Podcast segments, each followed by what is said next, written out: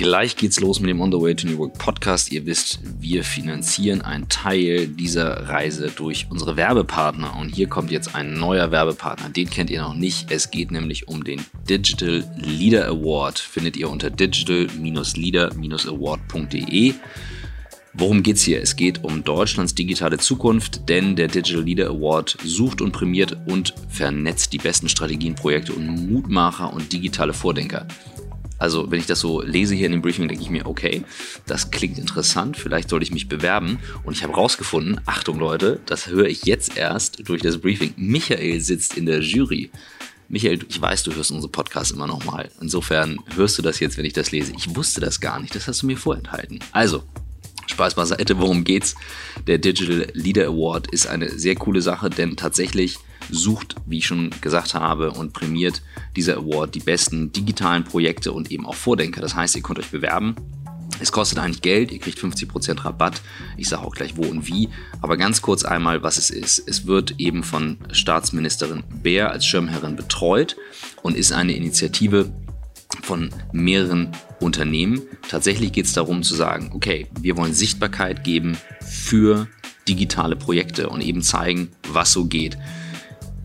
Es sind Unternehmen dabei wie Daimler, Lufthansa, Continental, aber auch das Bundesamt für Migration und Flüchtlinge, aber eben auch Hidden Champions und Startups sind ausgezeichnet worden. Geht einfach mal auf die Seite digital-leader-award.de und schaut mal rein. Initiatoren sind IDG Business Media und Dimension Data. Ich finde es großartig. Wir machen wahnsinnig viele Digitalprojekte und ich finde es toll, wenn man irgendwie die Möglichkeit hat, tatsächlich auch zu zeigen, was man getan hat.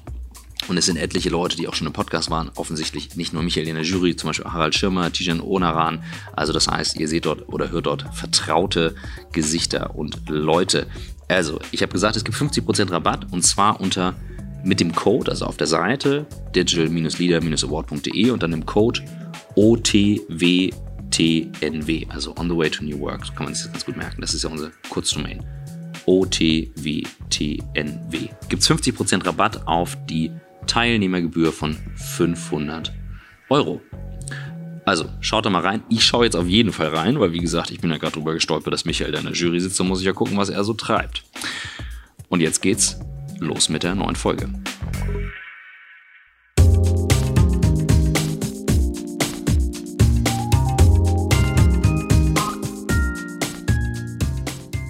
Herzlich willkommen zum On the Way to New Work Podcast mit Michael Trautmann und Christoph Magnussen. Und es ist noch etwas früh am Morgen. Wir sitzen in Berlin bei einem gemeinsamen Freund, bei Michael Brehm, in deinen neuen Büroräumen. Oder gar nicht mehr so neu, auf jeden Fall. Hier war ich noch nicht zu Besuch. Danke, dass wir da sein dürfen. Ja, herzlich willkommen. Freut mich sehr, dass ihr hier seid und dass wir uns ein bisschen unterhalten können. Ja, und ähm, Michael und ich kennen, also jetzt haben wir zwar Michael, ne? Michi und Michael, wenn das okay ist. Irgendwie müssen wir ja. unterscheiden. Ähm, wir drei kennen uns in unterschiedliche Konstellationen. Ähm, wir beide haben zusammengearbeitet in, ähm, in einer der Firmen, die ich mit aufgebaut habe. Du warst Investor. Wie habt ihr beide euch kennengelernt? Ich, äh, ich bin hier äh, Fanboy. Ich habe dich auf Business Punk äh, gesehen. Ähm, dieser Mann rettet deinen Job war die Titelstory und habe dann sofort versucht, Kontakt zu dir aufzunehmen, weil ich dein aktuelles Unternehmen, also ich finde deine Geschichte mega spannend, aber dein aktuelles Unternehmen eben super passend zu unserem Thema. Und dann haben wir uns äh, persönlich kennengelernt, als ich mit einer Gruppe von Managern ähm, im Silicon Valley war und du dort gerade im Rahmen des German Accelerator Programms äh, dort warst und einen der Vorträge gehalten hast, die uns am meisten geflasht haben. Und das, obwohl wir bei Salesforce, Google äh, und so weiter waren, LinkedIn, hast uns sehr, sehr begeistert. Und dann hast du damals auch, als ich dich gefragt habe, spontan zugesagt, dass du zu uns in den Podcast kommst. Ich das ist die Story. So, so, so, so, viel Blumen schon am Morgen. ich, hab, ich, ich hole mal ganz kurz ab, ich habe auch einen Vortrag von dir gehört, das war auf einem Schiff im Eiselmeer, ähm, damals bei einem Unternehmerverein und du hast mir erzählt, wie ihr die Server bei StudiVZ äh, organisieren musste. Das war kaum zu glauben, ist schon eine Weile her. Bevor aber, wir, genau, bevor genau, wir aber zu deiner, genau, bevor wir zu deiner aktuellen Firma i2x.ai AI, man kann jetzt raten, wofür es steht. Ja, richtig, Artificial Intelligence. Ähm, bevor wir zu der kommen und zu deiner Geschichte, warum du sie gegründet hast, ähm, immer unsere Standardfrage, wie bist du eigentlich der geworden, der du heute bist? Wir wissen so ein bisschen was beide, aber unsere Hörerinnen und Hörer vielleicht nicht. Erzähl mal deine Story. Ähm, ja, mich hat eigentlich immer äh, irgendwie sehr fasziniert, was mitzuschaffen. Also weißes Blatt Papier, ähm, eine Idee zu haben, äh, dann äh, zu versuchen, es umzusetzen. Am Anfang ganz viele Leute sagen, es wird nicht funktionieren, kann nicht funktionieren und über die Zeit kriegt man es doch irgendwie hin. Ähm, und das war in, das hat in der Schule hat es mir schon wahnsinnig viel Spaß gemacht, irgendwie Projekte zu organisieren. Ich habe mit 15 damals eine erste Firma gegründet äh, für, für Snowboardbekleidung. Ähm, war dann äh, auch damals an, an meiner Uni, an der WHU, äh, so ein bisschen bekannt dafür, immer doch eher unternehmerisch zu sein. Ich habe zum Beispiel einen, äh, damals eine große Konferenz äh, Campus for Finance mit organisiert und damals äh, dann äh, 2002 äh, während der Organisationszeit hat uns da ähm, noch äh, einiges äh, an Geld gefehlt und unter anderem äh, hatten wir aber auch einen sehr schönen Blumenschmuck, der aber auch leider sehr teuer war. Äh, und dann hatten wir kein Geld dafür und dann war die Frage, was wir machen können. Und dann habe ich, bin ich einfach gegenüber äh, vom äh, Zimmer des Rektors, war eine ganz tolle, riesengroße, efeu behangene Wand. Äh, und da habe ich einfach zwei große ähm, oder drei große blaue Müllsäcke genommen und eine Gartenschere und diese gesamte Wand äh, von Efeu befreit, was dazu führte, dass der Rektor für ein paar Jahre auf eine Betonwand sah. ähm, das bedeutet, hat zwar auch das Budget von unserem äh, von unserer Konferenz gerettet, aber das fand äh, fand die Unileitung nicht so wahnsinnig lustig. Äh, zumindest äh, habe hab ich halt viele solche Sachen gemacht, äh, die äh, die dann doch eher, äh, wie gesagt, vielleicht etwas unkonventionell waren. Und äh, genau, und so habe ich dann immer nach, äh, nach, nach spannenden Dingen Ausschau gehalten und dann über einen Zufall die zwei Gründer damals von, von StudiVZ kennengelernt, die sagten, sie wollen ein soziales Netzwerk aufbauen. Damals war der, der Begriff noch völlig unbekannt.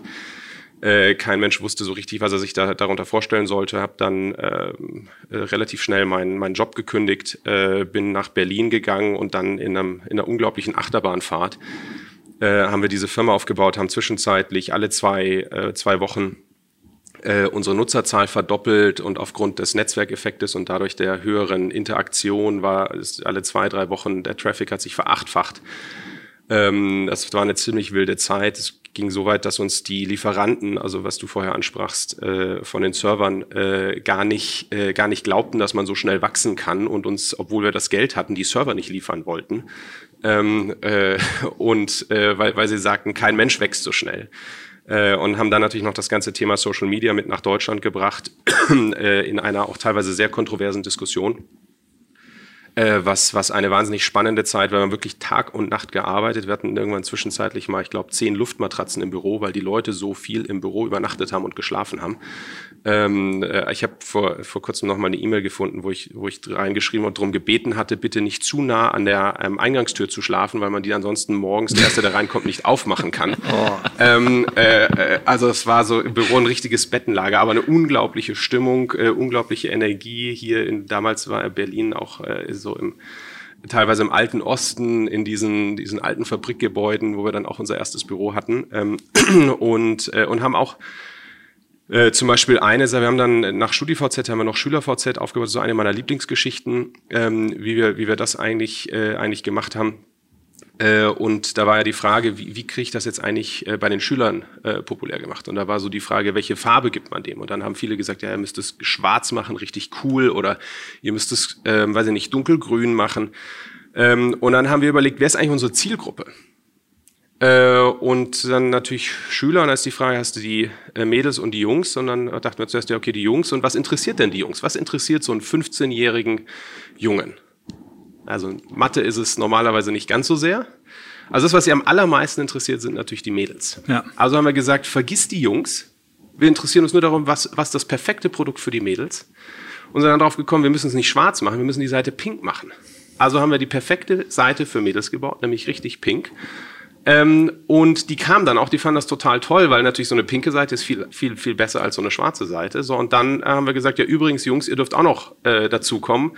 Die fanden zwar die Farbe doof, die meisten, aber da waren halt irgendwie Viele alle Mädels. Mädels. genau. Äh, und auf die Art und Weise ähm, haben wir dann mit eigentlich einer relativ einfachen Frage und einer relativ einfachen, aber doch im Nachhinein sehr entscheidenden ähm, äh, wie sagt man, äh, Entscheidung, ähm, haben wir es dann geschafft, äh, da auch den Schülermarkt sehr, sehr schnell zu erobern. Und das ist bis heute für mich ein Riesen-Learning, eigentlich die Frage, was will der Kunde wirklich? Mhm. Und das ist häufig was anderes, als was man denkt. Weil mhm. damals zum Beispiel, ähm, wenn, ich, äh, wenn ich meine Ingenieure gefragt hätte, die hätten gesagt, eine schnelle Seite und Marketing hätte gesagt, ganz viele Videos und so weiter. Aber eigentlich ist es was völlig anderes, was, was die Leute wirklich ultimativ interessiert. Und das ist sowohl im, im Endkonsumentengeschäft richtig als auch im B2B-Bereich. Du hast dann danach äh, relativ viel auch investiert. Das, lass mal ganz kurz, weil du kennst die Geschichte jetzt auswendig, lass mal einmal ganz kurz dabei, müssen wir ein bisschen erzählen, Studie VZ, wie viele Leute waren das am Ende, wie schnell ging die Geschichte, wie seid ihr da eigentlich dann rausgestiegen? Dann ruhig auch nochmal, welche Zeit das war. Ich genau, glaube, das weiß also, nicht mehr jeder. Äh, genau, also das, das war so äh, 2006, 2007. Ähm, und äh, wir, haben, wir sind dann wirklich extrem schnell gewachsen, haben die Firma dann Anfang äh, 2007 äh, verkauft an, an Holzbring. Ach, so schnell war das schon. Ähm, ja, das, das, äh, wir hatten dann unglaublich, also hatten wirklich viel, mehrere Angebote, sowohl für Investments als auch für Übernahmen, haben uns dann, äh, wenn man da so Mitte 20 ist, ähm, denkt man sich doch so, mh, hm, äh, Unterschied zwischen dann doch einen äh, sehr, sehr guten Start gehabt. Wobei weil es auch nicht das äh, einfach durch, durch drei teilen kann, sondern wir hatten noch 15 Investoren äh, damals drin. Ähm, aber äh, war natürlich ein unglaublicher Start und, und haben uns dann entschieden, die Firma zu verkaufen. Ist auch noch sehr, sehr gut weitergewachsen. Als ich dann Ende 2008 rausgegangen bin, hatten wir so 17, 17 Millionen Nutzer. Äh, das war damals knapp jeder Zweite, der einen Internetanschluss in Deutschland hatte. Ähm, und äh, Firma ist auch danach dann noch mehrere Jahre sehr gut weitergewachsen, profitabel geworden. Ähm, und äh, ja, und war natürlich auch damals sicherlich so eine der Firmen, äh, die, die das ganze Thema Startup wieder, wieder mhm. mit nach, also sowohl Startup als auch Berlin ähm, mit nach, äh, nach Deutschland gebracht haben. Es war jetzt zwar nicht die, die, die allergrößte, aber natürlich dadurch, dass es so viele äh, Mitglieder hatte, so viele Nutzer und gerade auch so in der Studentenschaft und in der, der auch dann viele junge Leute, also so zwischen. Gigantische Relevanz, ne, als genau, Marke. Also, ja, also ja. In, der, in der, doch, sagen wir mal, in der Zielgruppe von denen, die irgendwie äh, in, ins Beruf einsteigen, viel machen.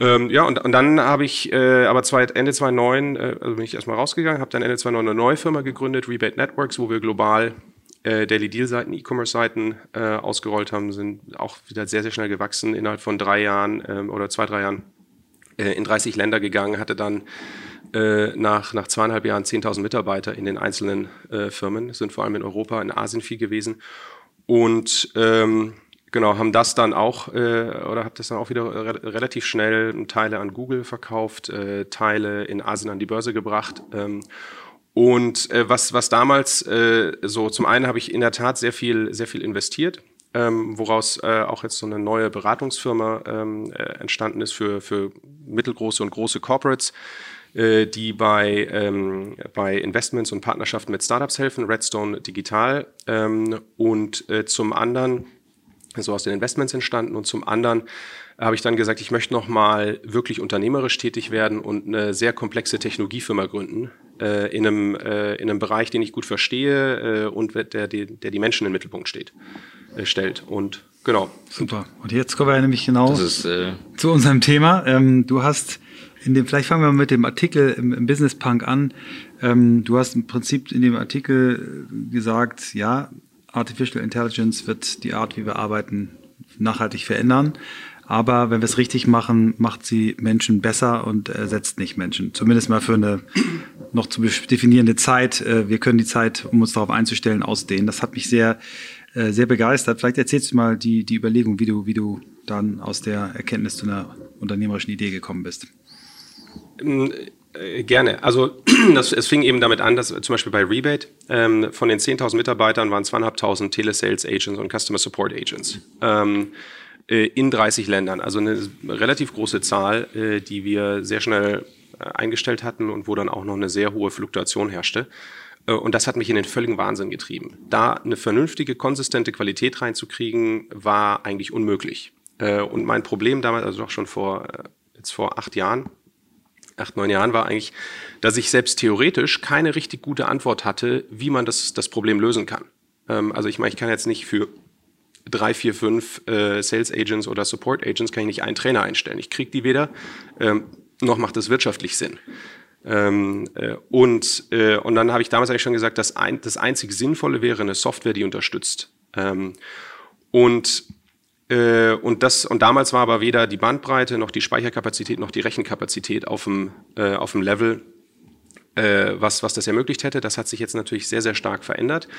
Äh, und deshalb ähm, habe ich dann vor jetzt, äh, zwei, drei Jahren gesagt, das ist der richtige Zeitpunkt. Ich möchte jetzt diese, diese Firma gründen.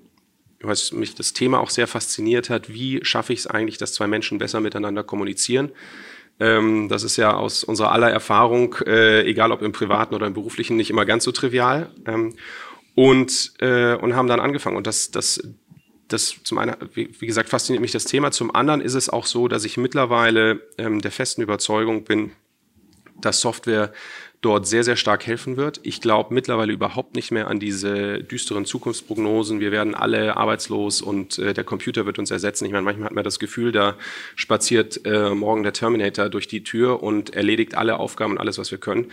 Ähm, ich glaube viel eher, dass sich die Art und Weise, wie wir arbeiten, stark verändern werden. Und zwar ähnlich, wie es ja auch schon in Fabriken passiert ist. Wenn man vor 20, 30 Jahren mal Artikel ähm, liest, gerade zu, zu Deutschland auch, äh, Automatisierung der Fabriken, mhm. äh, da waren ja die düstersten Zukunftsszenarien äh, geschildert. Äh, viele der bestehenden Aufgaben, ähm, sagen wir mal am Fließband und sowas direkt dort arbeiten, haben sich natürlich verändert.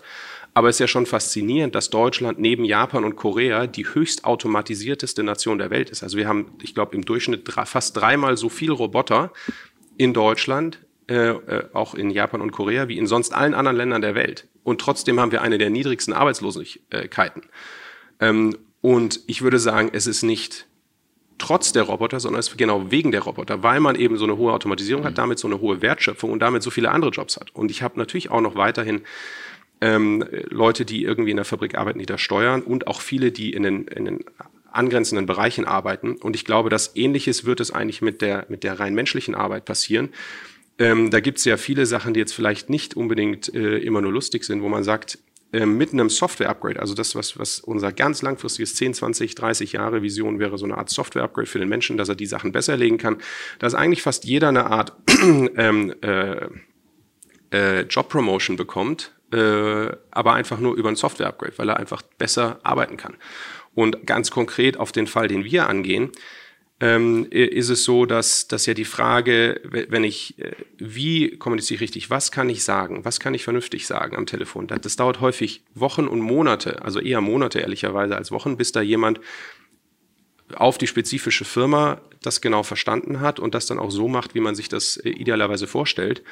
Und durch eine unterstützende Software kann man diese Zeit, bis jemand wirklich produktiv wird und, und gut ist, verkürzen.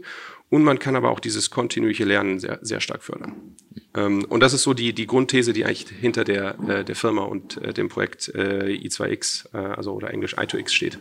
Du hast eben uns eine, eine schöne Vorführung mhm. gegeben. Es hat zwei Minuten gedauert und du hast, hast uns überzeugt. Wir haben jetzt nicht so viele Callcenter-Mitarbeiter, dass wir sofort unterschrieben haben, aber äh, vielleicht erzählst du mal, versuchst mal zu erzählen, wie der, wie der Use Case genau ist. Ne? Also was, was, wenn ich jetzt Callcenter-Mitarbeiter bin, komme neu in ein neues Callcenter rein, kenne die Branche nicht, kenne das Thema nicht. Wie du sagst, normalerweise muss ich da erstmal geschult werden, äh, eingeführt werden. Es dauert Wochen, Monate, bis ich eigentlich eine Performance bringe. Und du versprichst ja im Prinzip, dass du dadurch Menschen ganz schnell in die Lage versetzt, besser zu kommunizieren. Also wie ist der Use Case genau? Also du. Genau, also vielleicht die, die die Grundannahme ist, dass wir sagen, ähm, es reicht nicht, wenn man jemandem einmal ein frontales Training gibt oder einmal 15 Minuten in der Woche ein Feedback gibt, sondern wir wollen den Leuten kontinuierlich eine Hilfestellung geben ähm, und auch kontinuierlich eine Analyse, wo man ihnen zeigt, was war gut, was war schlecht. Und wir fangen dort sehr einfach an und ähm, gerade wenn man sehr viele Telefonate hat, ähm, äh, oder sehr viele, sagen wir mal, hunderte, teilweise gibt es ja Firmen, die haben tausende von, äh, von Callcenter klingt manchmal so banal, aber das sind zum Teil auch sehr komplexe äh, äh, Jobs. Ähm, wenn man da hunderte oder tausende von Mitarbeitern hat, ist die Frage, ganz einfach, wie schaffe ich es, dass jeder ähm, äh, die Leute nett begrüßt, dass jeder äh, mal sagt, was in einem Satz macht die Firma, dass jeder sagt, was ist eigentlich unser ein, was sind unsere ein, zwei USPs und dann vielleicht auch noch fragt, wollt ihr das kaufen oder wollt ihr das nicht, äh, oder wollt ihr, wollt ihr es, äh, wollt ihr ein äh, noch mehr davon kaufen, beispielsweise. Oder, oder auch mal fragt, was ist eigentlich genau, gibt es noch weitere Probleme. Diese einfachen Sachen auf, bei so vielen Leuten, bei hunderten von Leuten, ist schon wahnsinnig schwierig, äh, das vernünftig rüberzukriegen. Und das ist so der erste Schritt, den wir machen, äh, wo, äh, wo man dann in Echtzeit eingeblendet bekommt und gesagt wird, hier, das sind die Sachen, bitte sagen. Äh, oder dass äh, auch dann direkt nach dem Telefonat aufgezeigt wird, das hast du gesagt, das hättest du nicht sagen sollen. Ähm, man, es wird in Echtzeit das Gespräch mit transkribiert, immer nur mit der Zustimmung Das ist uns ganz wichtig mit der Zustimmung sowohl der Agenten als auch äh, möglicher Kunden. Also das, was wir alle kennen beim Callcenter, unser Gespräch, äh, dürfen wir unser Gespräch zu Trainingszwecken genau. äh, aufzeichnen. Und, ne? und man mhm. hilft dadurch eben wirklich den Leuten besser zu werden, ähm, weil sie in Echtzeit Feedback kriegen ähm, oder man, man auch danach das, das sich klarer anschauen kann und man hat hoffentlich auch selber äh, eine, eine bessere Erfahrung. Und, äh, und unser Ziel war es, genau dieses, diese Echtzeit-Hilfeleistung äh, für, für die ähm, Mitarbeiter zur Verfügung zu stellen. Äh, und über die Zeit kann man das natürlich immer, immer komplexer ausweiten. Und was es, was es letztlich nimmt, ist die Fähigkeit eines Computers, sehr, sehr große Datenmengen zu verarbeiten, ähm, sehr schnell auch auf spezifische Signale zu reagieren. Zum Beispiel, wenn man sagt, hier sind, ähm, äh, sagen wir mal, wie ist die Rückgabepolitik äh, in der Firma und dann genau einblendet, die sind so und so, auf Basis dessen, was gesagt wird, äh, was, was andernfalls vielleicht schwierig wäre äh, herauszufinden. Aber umgekehrt immer noch äh, natürlich den Menschen im Mittelpunkt hat, weil der abhängig davon, wie das Gespräch läuft, was gesagt werden muss, dann die Informationen, die er vom Computer bekommt, nehmen kann und verarbeiten kann. Und da glaube ich auch, wird es noch eine, also äh, da, da, wird es noch eher Jahrzehnte dauern, bis man da nur ansatzweise zu, einer, zu einem sehr, sehr hohen Automatisierungsgrad kommt. Äh, und ich glaube, dass vielfach die Leute völlig überschätzen, ähm, wie, wie, wie weit die Technologie ist. Ähm, und das ist auch noch zum Beispiel ein Grund, warum ich gesagt habe, ich möchte eher auf eine, äh, sagen wir mal, menschliche Unterstützung gehen, also eine Kombination von Mensch und Maschine und nicht eine komplette Automatisierung, weil dort häufig in vielen Bereichen einfach die Technologie noch nicht so weit ist und das dann sowohl bei äh, Firmen als auch bei Kunden zu einer riesen Frustration kommt. Also es gibt jetzt beispielsweise, es gibt natürlich schon viele automatisierte E-Mail-Systeme oder Chat-Systeme. Da gibt es auch ein paar Anwendungsfälle, wo die extrem gut funktionieren. Ähm, aber es gibt genauso viele Anwendungsfälle, äh, wo total komische Sachen rauskommen mhm. und man nachher man als Kunde völlig frustriert ist, wenn man zum 20. Mal eine ähnliche Frage bekommt ähm, oder äh, und, und natürlich dann die Firmen entsprechend negatives Feedback kriegen. Äh, und deshalb ich, glaube ich sehr stark an diese Kombination ähm, von Mensch und Maschine. Also ich habe aus, äh, aus der Erfahrung, so Gründerzeit, wo ich angefangen habe, ging alles mit Telefon. Also ich weiß noch genau, irgendwie so 2007, 100 Telefonate am Tag, bis irgendwie mal was rausgekommen ist. Und du hast eben gerade, als du es gezeigt hast, locker flockig reingesprochen, dann waren die paar Worte drin und man konnte wie bei AdWords AB-Testing machen, ausprobieren. Und ich denke jetzt gerade so, als du sagtest, die Technologie ist jetzt so weit, dann hast du von den Servern bei StudiVZ gesprochen. Kannst du mal ein bisschen Einblick geben in den Scale, wenn Leute nicht so tief drin sind in, also gibt ja Chefs, die sagen, okay, und jetzt bauen wir unsere eigene Software und legen mal los. So, und das ist ja nun weit weg davon, weil da kommt so viel zusammen. Auf der einen Seite sagtest du, ihr habt die Technologie gerade in der Spracherkennung selbst gebaut wo man denkt, so wow, das sind eigentlich Firmen wie Amazon und Google da draußen, die halt natürlich eine krasse Power haben. Auf der anderen Seite einen super speziellen Anwendungsfall. Kannst du mal so eine Ebene drunter einen Einblick geben in, was ist eigentlich in den letzten zehn Jahren passiert und wie schätzt du, äh, wie schnell geht's weiter? Ähm, äh, gerne, also gute Frage. Also was zum Beispiel das äh, interessant war, äh, damals vor, vor zehn, vor zwölf Jahren, wir haben bei StudiVZ, es gab ja noch kein Cloud Computing. Das mhm. heißt, wir haben wirklich alle Server selber gekauft. Teilweise hatten wir eine ganze ähm, sogenannte Systemadministratoren, eine ganze Abteilung, die dann auch in die ähm, äh, in die Serverzentren gefahren sind, zum Teil noch selber mit die Computer zusammengeschraubt haben, dort in die Racks gestellt hatten. Wir hatten dann irgendwann äh, mit, mit Hunderten und Tausenden von Hochleistungsserver, eine der größten Serverfarmen in Deutschland. Ähm, äh, und das, äh, und, und das muss man wirklich komplett alle selber machen. Heutzutage ist es natürlich viel, viel einfacher über die unterschiedlichen Cloud-Dienstleistungen. Da kann ich mir ab ein paar Euro äh, Rechenkapazität fast beliebig skalierbar ähm, und, und Speicherkapazität fast beliebig skalierbar äh, äh, holen. Ähm, und wo, wozu das natürlich führt, ist, dass man sehr schnell sehr gute Applikationen äh, oder man kann zumindest sehr gute Applikationen bauen und hat viele von den grundlegenden Problemen, mhm. die man früher hatte, hat man nicht mehr. Ähm, auf der anderen Seite ist die ist natürlich die Komplexität im Bereich der Algorithmen, auch im Bereich der Schnittstellen stark gestiegen ähm, und deshalb äh, glaube ich auch, kommt es gar nicht mehr so sehr darauf an, was man alles selber machen soll, sondern man sollte sich überlegen, was ist eigentlich die absolute Kernkompetenz. Die muss man natürlich selber machen. In unserem Falle ist es äh, Sprachtranskription, also Integration, Sprachtranskription und ähm, äh, und Analyse dessen, aber alles, was das Bereich Server angeht, auch zum Beispiel sowas wie E-Mail-Systeme, ähm, alles bei uns in der Cloud bis zu Abrechnungssysteme, ähm, äh, Reisekostenbuchungen, selbst im äh, Personalbereich äh, haben wir zum Beispiel eine, eine, Software, alles ähm, Moberries, äh, wo man Kandidaten ähm, die äh, andere Firmen äh, jetzt noch nicht sofort einstellen konnten, mhm. äh, sich anschaut äh, und dann automatisch über eine künstliche Intelligenz vorklassifiziert bekommt und sagt, das könnte passen oder nicht. Ähm, und so sich eigentlich mehr daran denkt, welchen, äh, welchen sogenannten Technologie-Stack baue ich eigentlich. Das heißt, welche Programme setze ich wie zusammen, um dann eine sehr, sehr gute Qualität zu bekommen. Und in einem Bereich, und aktuell ist es, es geht ja nicht, das haben wir jetzt auch nicht gesagt, generell alles, was mit menschlicher Sprache zu tun hat, sondern sehr, sehr fokussiert ähm, äh, im B2B-Bereich für Callcenter ähm, oder auch Vertriebszentren, überall, wo jemand im Inbound Sales, Outbound Sales oder im Customer Support arbeitet und dort sehr hochvolumige Anzahl an Telefonaten hat, äh, dort passt unsere Software. Äh, und alles andere versuchen wir letztlich über Drittanbieter abzubilden. Wie schätzt du ähm, zwei, zwei Technologiezweige ein? Gestern hatten wir mit ähm, Martin Wazowski von SAP gesprochen. Der äh, kam am Ende noch auf Science Fiction, äh, dass er da eben gerne die Filme schaut. Und da gab es diese Szene in dem Film Her, wo er äh, diese künstliche Intelligenzsoftware ihm hilft, die dann sagt, ich führe gerade, während wir hier sprechen, 1226 Gespräche parallel. Ähm, und da muss ich so ein bisschen an die ersten Anfänge Google Duplex vom letzten Jahr denken, wo doch viele gesagt haben, wow, krass, ähm, was damit schon möglich ist. Was schätzt, also Google Duplex, wer es noch nicht gehört hat, einfach dieses eigenständige Telefonieren, Termine ausmachen. Ich glaube, da gab es einen Case mit einem Friseursalon oder sowas, also sehr speziell. Ja, also da muss man mal erklären, für die es nicht kennen. Also der hat quasi der Computer du sagst, selbstständig angerufen, beim Friseur im Restaurant, um einen genau. Termin zu buchen. Ich spreche es jetzt nicht aus, ansonsten gehen die ganzen äh, Devices an, die jetzt mithören. Das haben wir schon ein paar Mal als Feedback bekommen, aber du würdest sagen, hm, hm, hm, äh, mach bitte einen Termin beim Friseur, ist bei mir immer sehr wichtig, ähm, mit, mit, dem, äh, mit den äh, schnittigen Haaren. Und dann ruft er eigenständig an und macht diesen Termin. So, und das ist jetzt ein netter Case, sehr, sehr, sehr, sehr spitz, aber eben auch die Sprache selbst entwickelt über Google WaveNet. Also da passiert wahnsinnig viel. Wie schätzt du solche Technologiebereiche ein? Und wenn du sagst, ihr habt einen Stack, wie grenzt du dich im Prinzip ab, dass du sagst, das bleibt aber unser Kernbereich, wo wir wirklich richtig gut sind? Ähm, also vielleicht, wo, wo, wo man natürlich eine, um vielleicht zunächst mal aufs Thema Automatisierung zu kommen, wo du teilweise sowas machen kannst, ist, wo du sehr spezifische Fälle hast, wofür dann äh, die Technologie auch spezifisch trainiert wurde.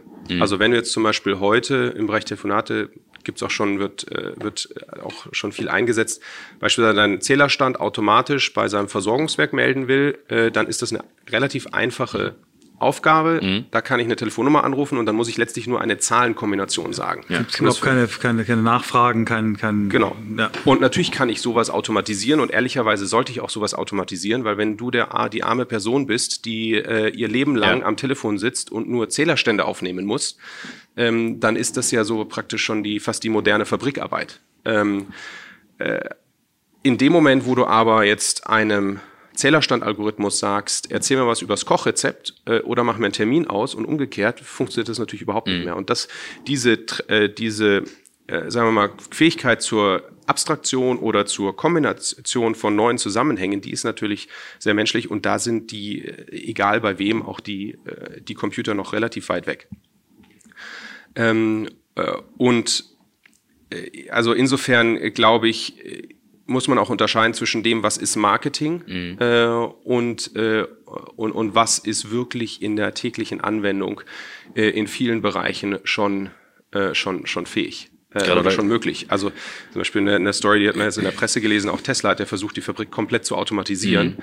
Ähm, äh, und äh, wie wir letztes Jahr lesen konnten, so richtig gut äh, ist das noch nicht funktioniert. Haben sie angefangen, in vielen Bereichen dann doch wieder äh, Menschen einzustellen, weil halt diese menschliche Fähigkeit, dass wir fast eine unbegrenzte Anzahl an Dingen äh, machen können. Die Kombination aus unserem Gehirn, der Fähigkeit, sich zu artikulieren mhm. und unsere Hände als Werkzeuge, die ist einfach unglaublich einmalig.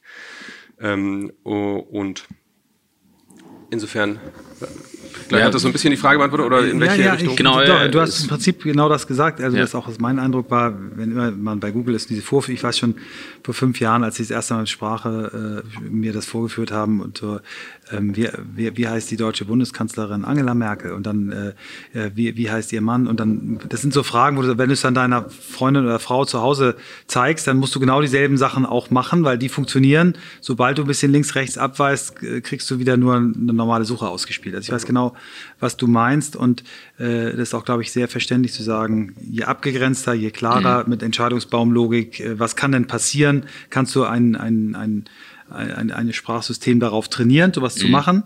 Aber du hast ja selbst eingangs die Beispiele gesagt, die, die automatisierten Callcenter, wo du dann nach der zwölften Frage und weiter vermittelt wieder bei der ersten Frage landest, da ist, tritt halt Frust auf. Und ich, ich glaube, dass der Use Case, den du uns vorhin vorgestellt hast, mit dem, mit, das war ja, du hast ja im Prinzip eine Reisesituation, ähm, eine Reisehotline simuliert. Also da kann ich, da kommt schon meine Fantasie, wenn du jetzt dann irgendwann die Sprache des Anrufers, der sich irgendwie bei einer New York-Reise und äh, was gibt's denn da für Restaurants, dass quasi das schon eine Suche auslöst und dann irgendwann aufpoppt, die zehn sowieso Restaurants-Tipps. Also du kannst ja, du kannst das ja, ja, immer weiterentwickeln. Aber du hast halt immer noch den Menschen, der dann sagt, der interpretiert das, schaut, genau, macht das, das wirklich Sinn das und damit ich, genau. natürlich eine hundertmal bessere Kundenerfahrung. Genau. Ähm, genau das meine ich. Und, äh, ja. und, und deshalb ist, also, und da glaube ich schon, da haben wir auch sehr gute Ergebnisse und das funktioniert auch gut. Ähm, generell ist auch dieses, äh, viele Freunde fragen mich immer gesagt, warum machst du das was mit Sprache? Ist doch schon längst gelöst, gibt's doch schon. Ja, also zum Beispiel das Thema Sprache ist gelöst, wenn ich ein vortrainiertes Modell auf einem Computer in einem äh, sehr guten äh, schallisolierten Raum habe, wo mit einem sehr guten Mikrofon, wo dann eine einzelne Person reinspricht. Da habe ich gigantische Erkennungsquoten, die sind genauso hoch wie ein Mensch oder vielleicht sogar teilweise noch leicht höher als ein Mensch in dem Moment, wo ich in einem nicht genau vortrainierten um, also Umfeld bin, wo es nicht ganz klar ist, wo es laut ist, Hintergrundgeräusche und sowas, da ähm, ist es auf, bis heute eine Dialekt, riesen, genau, hektisch, nuscheln. Eine, eine riesen Herausforderung, ähm, sodass dass es theoretisch ist es gut machbar, praktisch eine gigantische mhm. Herausforderung mhm. und ähm, ja. Also absolut nachvollziehbar und eigentlich das Bild, was ich am, am, am besten daran finde, ähm, ist, dass damit AI eigentlich nur wieder ein Tool ist, genau wie das Smartphone ein Tool ist und eigentlich die Fähigkeiten erweitert. Ne? Also es ist wie so eine ja, Augmentation, wo du sagst, okay, also nimmst halt das eine Tool raus, machst dich damit besser und wirst eigentlich eine bessere Salesperson.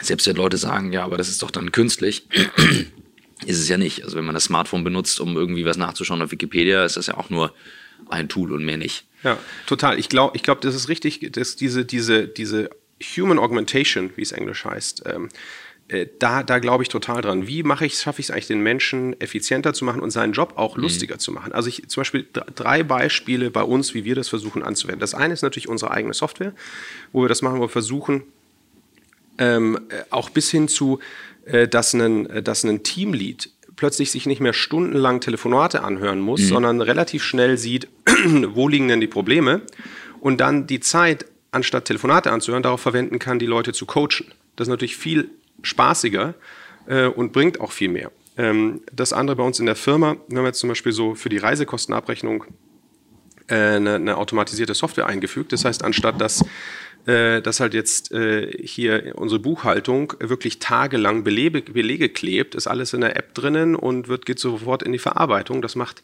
deren Aufgabe viel angenehmer und sie muss nur noch kontrollieren, ähm, äh, als, als da praktisch Belege zu kleben. Oder was ich vorher erwähnt habe, hab Moberries, wo man sagt, die HR-Abteilung kriegt schon von einer künstlichen mhm. Intelligenz vorsortiert teilweise und Vorschläge, ähm, was, äh, was, was man machen kann, sodass man eigentlich überall reingeht und sagt, wie kann ich die, wenn man so will, langweiligen, stupiden ähm, Bereiche eines Jobs äh, zu versuchen, maschinell zu unterstützen äh, und damit den Job interessanter zu machen und auch letztlich den Menschen damit wertvoller und besser zu machen. Mhm. Oder eine, noch eine vielleicht Analogie nach hinten raus.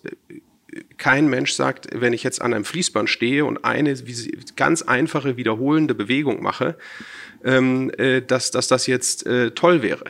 Ähm, sondern natürlich bin ich froh, dass ich einen Bohrer habe oder vielleicht irgendwann einen, einen, Roboter, der da die Schraube automatisch reindreht und ich kann mich nachher auf Qualitätskontrolle kontrollieren, ich kann schauen auf die Maschinensteuerung etc.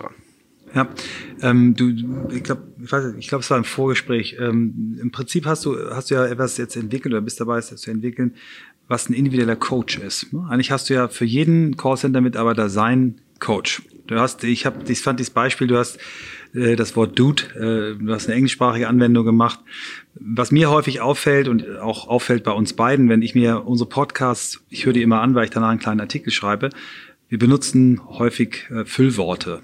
Äh, eins, äh, was im Moment grassiert, das hast du zum Beispiel auch äh, zweimal, dreimal benutzt, ehrlicherweise. Also in den letzten ähm, äh, zwölf Monaten ist eine, eine, eine, eine geradezu epidemieartiger äh, Ausbruch von honestly speaking und ehrlicherweise unterwegs. Ich kann dir nicht sagen, warum. Fake News mit Sicherheit. Äh, ja, das kann wirklich mit Fake News zusammenhängen. Äh, das löst bei mir mal aus, okay, er sagt jetzt ehrlicherweise. Also das, was er vorher gesagt hat, war nicht ehrlich. Ich glaube, dein deine Software würde jemanden, einen Callcenter-Mitarbeiter, der ganz oft ehrlicherweise sagt, irgendwann sagen, nimm's mal raus, benutzt mal andere Worte. Na, dieses, dieses, du kriegst einen Coach, der dir nett, äh, charmant sagt, was machst du gut, was machst du nicht gut. Das finde ich großartig. Äh, absolut. Also das ist genau, das ist auch eine der Dinge, die wir sagen. Jeder hat seinen eigenen personalisierten Coach. Der, ähm, der Agent, der ähm, der Teamlead und selbst der Manager, die denen helfen, äh, wie gesagt, auf, auf Dinge, äh, die vielleicht nicht so gut sind, die besser zu verstehen. Und das ist ein gutes Beispiel. Äh, Füllwörter, also generell in der menschlichen Sprache, wenn man ein paar Füllwörter verwendet, das sogar gut. Also es klingt komisch, wenn man das gar nicht macht, mhm. aber wenn ich das übertreibe, und es gibt manchmal schon Fälle, äh, wo Leute äh, in, in jedem Satz bestimmte, ein bestimmtes Wort irgendwie fünfmal verwenden und dann hört es sich schon komisch an. Und wir haben da, wir machen das auch schon heute, wir haben da immer wieder lustige Fälle, äh, wenn man Leute äh, fragt und sagt, ja, und Glaubst du, dass du häufiger mal vielleicht oder, oder gell oder ähm, Ich sag mal, sag ich mal. Genau, ich, ich sag mal. Äh, sowas sagst und dann sagen sie, ja, vielleicht ein, zwei Mal im Gespräch. Äh, jetzt gerade letzte Woche wieder einen. Da war es halt in so einem 15-Minuten-Gespräch 47 Mal. Ähm, der hat dann da gesehen, das wurde ihm angezeigt, der ist fast vom Stuhl gekippt. Und meinte, und meinte dann so, wieso sagt mir das denn keiner? Ähm, aber äh, ist natürlich auch so jetzt, wenn ich da Teamlead bin, äh, ich meine, sich da neben jemanden zu setzen und dem, äh, weiß ich nicht, tagelang zu sagen, bitte sag weniger vielleicht, bitte sag weniger vielleicht, bitte sag weniger, weiß ich nicht, gell.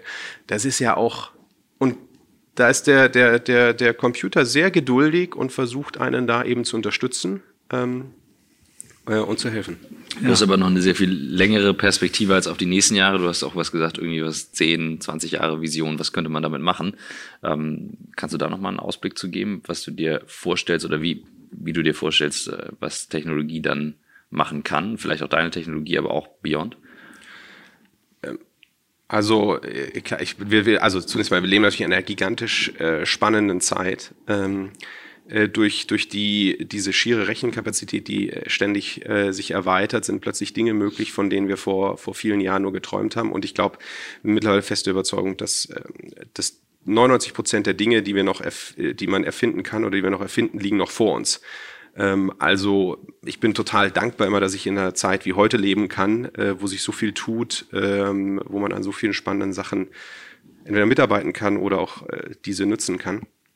Und äh, was, was meine ganz langfristige Vision ist, ist, dass man sagt, aktuell natürlich sind wir sehr fokussiert, aber langfristig kann man unsere Technologie eigentlich für jede Art der menschlichen Kommunikation anwenden, in vielen verschiedenen Wirtschaftsbereichen, vielleicht auch im, im privaten Bereich, Erziehung äh, etc. Ähm, weil der Kommunikation ist ja eine der wesentlichen Bestandteilen, die den Menschen ausmacht. Also was macht uns aus? Unser Gehirn, unsere Hände und unsere Fähigkeit, komplexe Zusammenhänge miteinander ähm, zu, zu, zu artikulieren. Äh, und insofern glaube ich, äh, dass man da äh, auch noch darüber hinausgehend in viele Bereiche gehen kann.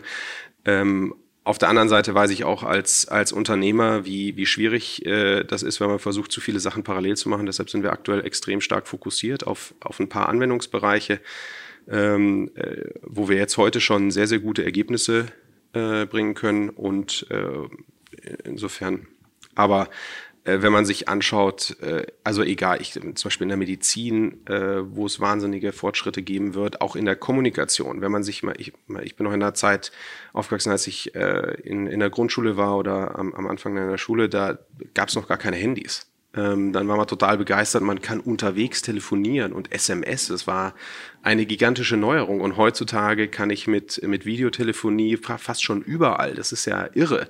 Ich sitze im Taxi und telefoniere im Video. Das ist wie aus so einem Sci-Fi-Film äh, aus den 60er, 70er, 80er. Damals hat man sich so Zukunft vorgestellt. Wir sind jetzt da. Und ähm, ich, ich glaube auch, zum, wahrscheinlich wird in ein paar Jahren oder Jahrzehnten hat man irgendwann Hologramme und die werden irgendwann so gut, dass man die fast nicht mehr von, von, von echten Menschen unterscheiden kann, sodass man dann auch äh, aufs Thema Reise kommt. Das ganze Thema Tourismus, wahrscheinlich ist es in 20, 30, 40 Jahren, ist es so normal, äh, auf den Mond zu fliegen, äh, mal über einen Osterurlaub, wie es heute ist, nach Mallorca zu fliegen. Ähm, also und deshalb äh, ist da die, die Sachen, die man machen kann, äh, glaube ich, grenzenlos, äh, solange wir es nicht äh, mit unserer eigenen Dämlichkeit schaffen, die Welt bis dahin zu zerstören, warum auch immer. Ähm, also das ist wahrscheinlich so die größte, größte Gefahr, sind wir uns da selber. Ähm, aber ansonsten sind wir, äh, stehen wir vor einer tollen Zukunft. Wenn du, wenn du jetzt mal äh, ins Valley schaust, du, Michael sagte, ihr habt euch da eben getroffen. Was sind Firmen, selbst wenn du sagst, du kannst nicht alles selbst umsetzen, aber was sind Sachen, wo du sagst, die faszinieren mich besonders? Ähm, auf die könnte man mal einen Blick werfen, um vielleicht auch mal raus aus seiner eigenen Box zu kommen. Also ich glaube, dass man mittlerweile also äh, Valley ist natürlich immer noch mit das, das größte Ökosystem. Ich glaube aber gar nicht, dass man jetzt nur aufs Valley schauen muss. Mhm. Ähm, also die äh, ist übrigens auch dort eine Riesendiskussion, die sagen, dass die Relevanz vom Silicon Valley als globales Tech Technologiezentrum eigentlich immer stärker abnimmt. Mhm. Ähm, ich, ich glaube, man, äh, äh man kann, also man sollte, der erste Schritt eigentlich, dass man sagt, man beschäftigt sich generell sehr intensiv mit Technologie und überlegt sich, wo kann ich neue Technologien anwenden. Ähm, äh, sucht sich dann ein paar Projekte raus, wo man sagt, das möchte ich jetzt wirklich umsetzen, einsetzen, was, was, was wir häufig sehen oder was ich auch häufig sehe, mit Firmen sprechen, dann versuchen sie alles auf einmal zu machen, in mhm. jedem Bereich fünf oder zehn Projekte zu machen, sondern funktioniert überhaupt nichts mehr. Ähm, was äh, das, das zweite ist, was aktuell auch noch extrem stark kommt und völlig unterschätzt wird, ist China. Also die Chine mittlerweile ist es sogar so, dass in vielen Bereichen auch die Firmen aus, äh, aus den USA die chinesischen kopieren. Ähm, also zum Beispiel sowas wie, wie dieser komplett ähm, automatisierte Supermarkt, der jetzt groß von Amazon gefeiert wurde. Der, den gibt es schon seit Jahren davor in China von Alibaba. Facebook äh, kopiert eigentlich mittlerweile in allen Bereichen äh, WeChat und diese ganzen App-Funktionen. Äh, WhatsApp kam deutlich nach, äh, nach WeChat. Äh, also da, ist, da, da gibt es gerade eine riesen äh, tektonische Verschiebung, worauf ehrlicherweise wir als Deutschen und Europäer noch überhaupt gar keine Antwort haben, mhm. so richtig. Ähm, äh, aber auch, auch da, glaube ich, werden wir, werden wir unseren guten Weg, äh, Weg finden. Ähm, und, und ansonsten ich meine, das hängt immer davon, davon ich glaube, also da jetzt irgendwie ein paar Firmen raus, äh, raus zu, zu picken ist, äh, ich meine, es gibt natürlich die großen, äh, wo man sich überlegen kann, welche Rolle spielt man eigentlich, wenn man sich jetzt Firmen wie anschaut, wie WeWork, wie, wie Airbnb, ähm, äh, aber es gibt auch, auch tolle deutsche Firmen, ähm, die, äh, die mittlerweile in den USA wahnsinnig erfolgreich sind. Also was wie Flixbus, äh, wer hätte das gedacht, äh, die jetzt äh, auch in die USA gegangen sind wenn man sich äh, nicht, eine Firma wie Celonis anschaut, die im Data Mining äh, tätig sind, ähm, oder auch hier sogar eine andere Berliner Firma, Atheneum Partners, äh, die im Bereich ähm, äh, Expertenwissen tätig sind, um, um da nochmal tiefere Einblicke zu bekommen. Also äh, da muss man gar nicht so weit schauen. Und wenn, dann sollte man auch nicht unbedingt nur ins Valley schauen, sondern mhm. viel, also wohl in anderen Orten, in den USA, in Europa, auch nach China ähm, und sich eher überlegen, welcher Bereich ist für mich relevant, wo will ich was, äh, was machen und dann äh, global schauen, welche, welche Firmen gibt es da. Sehr cool. Wie holst du dir Inspiration? Wodurch? Liest du Bücher? Gibt es ein paar, die du, die du empfehlen kannst, die, du, die dich weitergebracht haben? Bist du eher der YouTube-Videogucker, wie mein unser gemeinsamer Freund Christoph? Wo holst du dir Inspiration her? Total viele Orte. Also ich glaube, das Wichtigste, ich versuche mit offenen äh, Augen und Ohren durchs Leben zu gehen. Ich spreche viel mit Leuten. Also ich finde, das, das Spannendste ist immer noch, sich mit Leuten zu unterhalten. Ähm, ansonsten le lese ich, würde ich sagen, sehr viel, aber viel auch äh, Zeitungen oder, oder Online, äh, Online-Zeitungen. Ähm, äh, Bücher auch. Ich finde generell eigentlich Biografien wahnsinnig äh, inspirierend äh, und, und wahnsinnig beeindruckend. Also ähm, also zwei Bücher, die ich, die ich unglaublich toll finde. Das eine ist die, die Biografie von Elon Musk. Mhm. Ähm, wenn man sich anschaut, was der schon gemacht mhm. hat, das ist einfach echt, echt beeindruckend. Äh, ein anderes ist, ähm, ich glaube, vom äh, äh, Andreessen Horowitz, äh, The Hard Things About Hard mhm. Things. Äh, ein, ein, ein irre, irre Buch. Ähm, und äh, dann, was mich eigentlich aus der Schulzeit sehr geprägt hat, wo ich das Glück hatte, auch viel, viel Philosophie äh, und, und äh, Altgriechisch-Kurse äh, zu machen, äh, eigentlich die, die alten Philosophen. Ähm, mhm. äh, und zwar deshalb, weil, weil die einem beibringen, Sachen grundlegend zu hinterfragen. Ähm, und ich glaube, es ist selten so wichtig wie heute gewesen, die richtige Frage zu stellen. Und zwar sowohl, wenn man äh, große Unternehmenskontexte sieht, als auch wenn man äh, in seiner eigenen Bereich, in seiner eigenen Abteilung äh, das, das sieht oder auch in der Zusammenarbeit mit Computern. Was macht den Menschen aus? ultimativ ist es häufig die Sache, die richtige Frage zu stellen. Mhm. Weil ähm, viele Computer können gute Antworten geben, wenn man die richtige Frage gestellt hat. Und deshalb finde ich, sind eigentlich die alten Philosophen heute relevanter denn je. Ähm, und auch interessant, dass, dass zum Beispiel in den, in, gerade in, in äh, äh, in, äh, im, Silicon Valley auch auf einmal Philosophie und, äh, und das, das Lernen, das Auseinandersetzen nicht mit Philosophen total in Mode ist. Gibt es eigene Philosophielehrer, die dann diesen Top-Tech-Leuten das äh, eigentlich bei, äh, wenn man so will, sich damit austauschen. Also das heißt, unsere, wenn man so will, traditionelle abendländische Erziehung mit Latein und Altgriechisch kommt auf einmal wieder total in Mode, weil es einem ein paar sehr äh, elementare Dinge beibringt. Ähm, Super. Ja. Das wäre jetzt auch die letzte Frage gewesen. Was würdest du einem heute äh, oder einer heute Zwölfjährigen mit auf den Weg geben, ähm, wenn du mal auf deine Schulzeit zurückschaust? Weil die jüngsten äh, Podcast-Zuhörer sind so in dem Alter, wo du sagen würdest, das wäre jetzt mal gut im Blick zu haben. Oh, das, also das ist immer, immer eine, eine sehr schwere Frage. Aber ich glaube, das, das muss jeder, muss da selber für sich entscheiden, äh, wo glaubt er seine Neigung liegt, was macht dem Spaß.